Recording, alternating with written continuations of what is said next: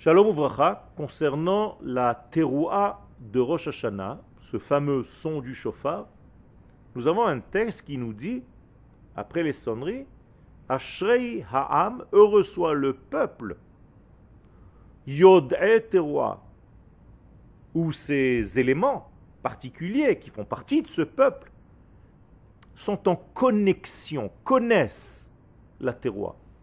Et le Zohar Akadosh pose une question très simple, en hébreu.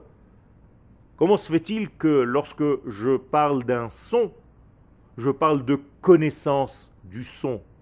On aurait dû dire tout simplement, heureux est le peuple qui entend, qui écoute, qui est à l'écoute de ce fameux son.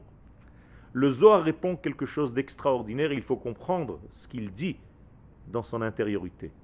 Ashrei Ha'am, il n'y a qu'un peuple qui peut mériter d'être en relation intime avec ce fameux son du chauffard.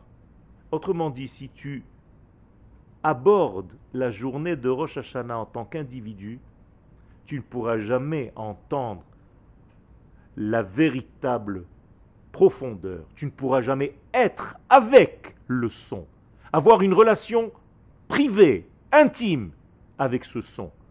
Tu l'entendras de loin, superficiellement. Et donc il y a ici une clé extraordinaire.